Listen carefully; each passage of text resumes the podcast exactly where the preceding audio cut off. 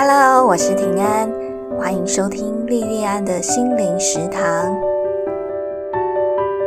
欢迎收听莉莉安的心灵食堂这一集的节目。在节目的开始，想问大家一个问题：在你的手机的那个联络簿里面，就是那个手机号码联络簿里面，还有 Line 啊、Facebook、Instagram 这些通讯的媒介，还有一些社群的软体，加一加，可能很多人。都有超过百个甚至千个的朋友或是联络人这样子哈，在这些这么多的朋友跟联络人里面，当你遇到很困难又没有办法向别人讲的问题的时候，你里面有可以让你放心讲话，或是让你放心去呃问他意见的人吗？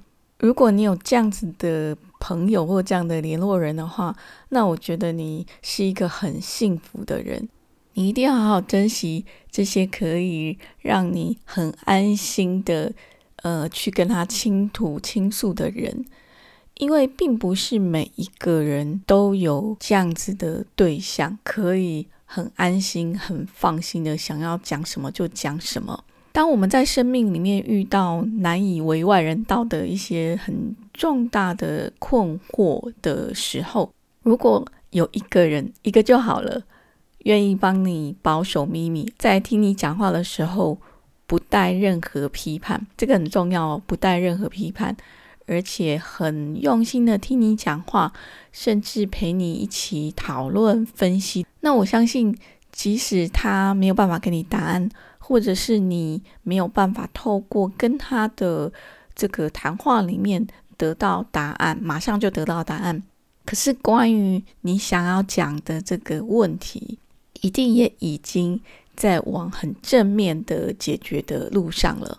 今天要跟大家分享的作品是《解忧杂货店》。《解忧杂货店》讲的就是一个像这样子非常温暖的故事。解忧杂货店这一部作品，它有书也有电影，那是先有书才有电影这样子哦。这一部作品的作者他是很知名的推理小说家东野圭吾。我不是推理小说的重度试读者哦，主要是因为我个性很胆小哦，所以我其实对什么凶杀案啊，或者是鬼片之类那种东西，我一直都。不太不太敢看哈，所以我推理小说看的非常少。那主要是因为我我自己很肤浅，一直都把推理小说跟凶杀案画上等号，所以我也很自然的就会把东野圭吾这个名字就跟凶杀案画上等号哈。那在二零一三年到二零一八年，《解忧杂货店》这本书在台湾的很多网络书店就很畅销哦。你看，现在一本书要畅销半年左右，听说就已经很了不起了，对不对？可是这一本书畅销好几年呢，因为他在那一段时间太有名了。我就上网去爬了一些书评，就发现说这些书评都有提到一件事情，说这一本小说是一部很温暖的作品。那时候我就非常的诧异啊。很擅长写推理小说、很擅长写凶杀案的东野圭吾，为什么会跟温暖这两个字扯上边呢？后来我把这本书买回来读哦，那它里面是好几篇短篇哦。我读到第一篇的短篇故事，我就对我看到那些书评很怀疑哦。第一篇它就跟温暖好像扯不上边，你知道吗？第一篇的短篇故事在讲三个很年轻的小偷。闯到一个那个就是那个杂货店，这间杂货店叫浪矢杂货店。那浪矢杂货店就是这一本书的主角。那他们闯到这间杂货店的那个空间，它的时间是不一样的哈。就是他们以为是现在，可是实际上那个杂货店那个地方的时间是在三十几年前。然后他们在这个杂货店就收到三十几年前奥运女选手的信。这个奥运女选手就写信问说：“奥运快到了，她必须长时间到很远的地方受训。可是，一直以来支持着她准备奥运的男朋友，因为癌末时间剩下不多了，她应该选择去受训，还是选择陪伴她的男朋友？这三个小偷他们很年轻，涉世不深，就用很直接而且很莽撞的话，就写信回给这个奥运选手哦。然后他们这几个人字还丑丑的哈，所以就是回了一封，嗯，你你看起来就会觉得说啊，就是一个呃不太懂事的小孩回了信哈。那这个就是第一篇的短篇故事。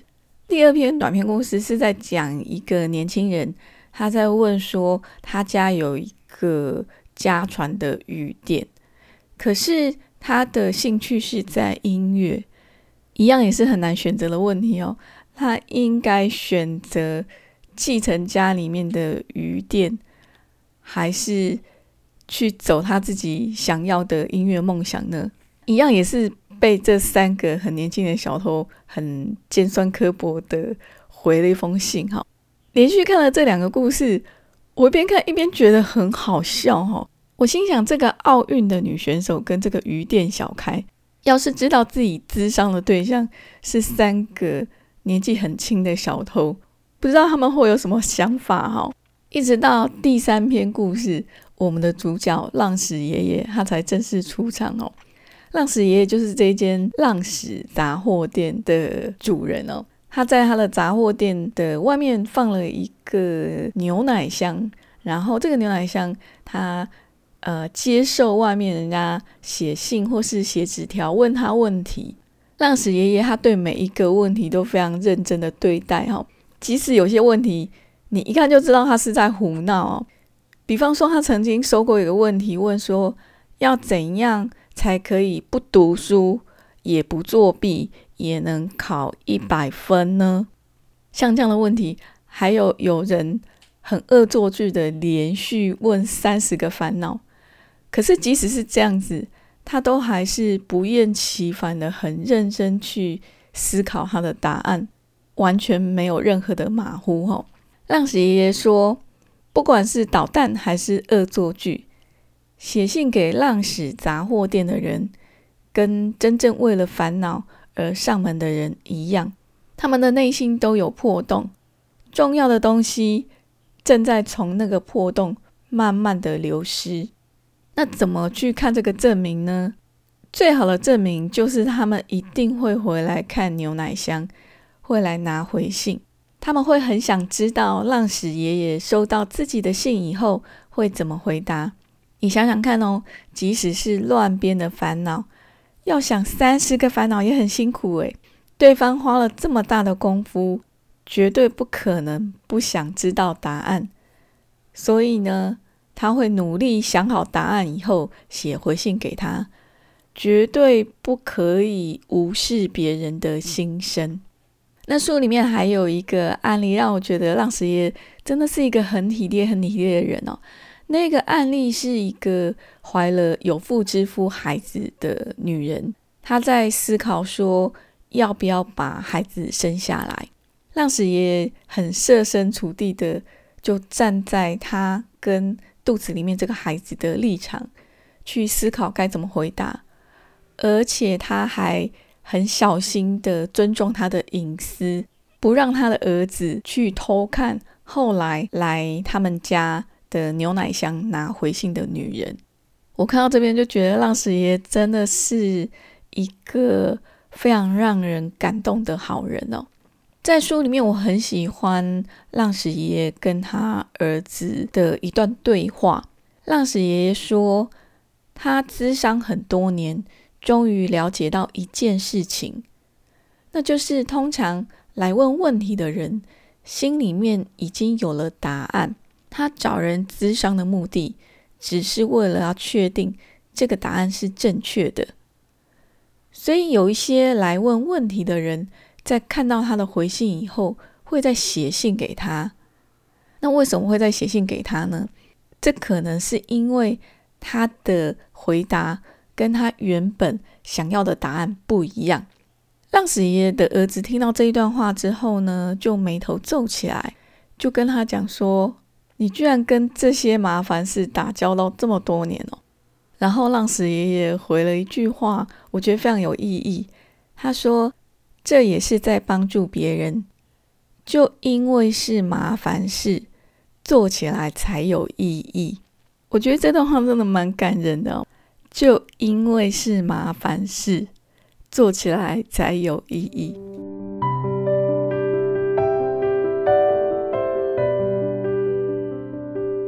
对于中老年人，我以前有个刻板印象，就是他们就是爱倚老卖老，爱讲大道理，爱说教。不过我现在到了中年哦。可是浪矢爷他不止完全没有这些特质，而且还努力的站在对方立场去理解他们的遭遇，不评论也不说教，非常用心的去思考该怎么回答问题，希望他自己能够帮助到这些来问问题的人。这样的温暖跟体贴，就让我好希望说，要是现实生活里面我也能够遇见。一位像这样的浪子爷爷，不知道该有多好哦。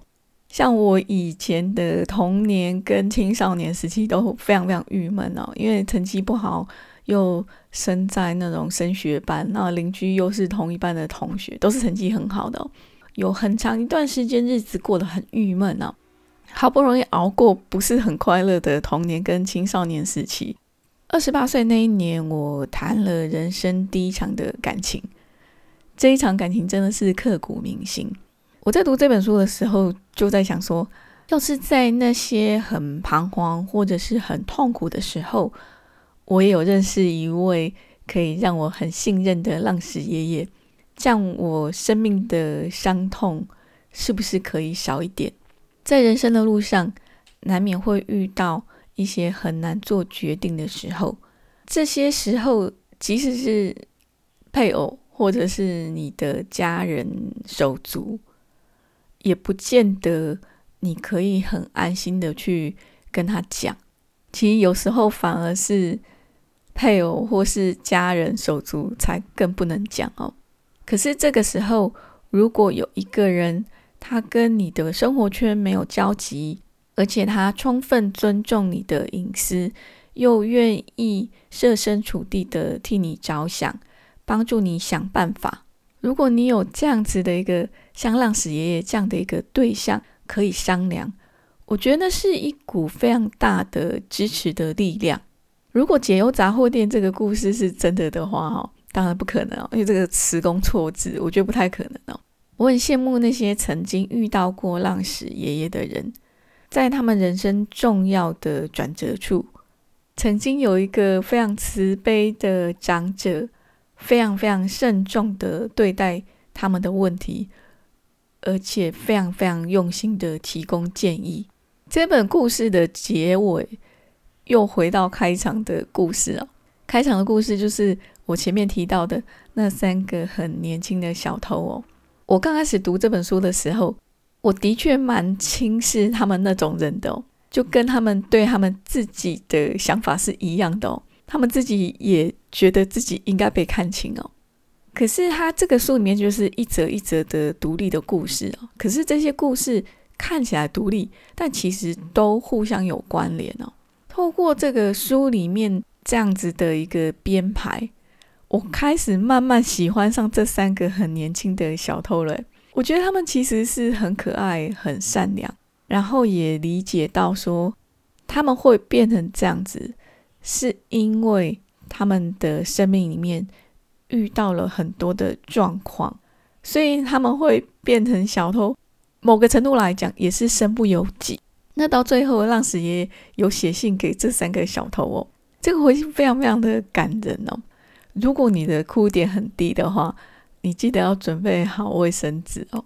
《解忧杂货店》这本书后来被改编成电影，上映的时间是二零一七年。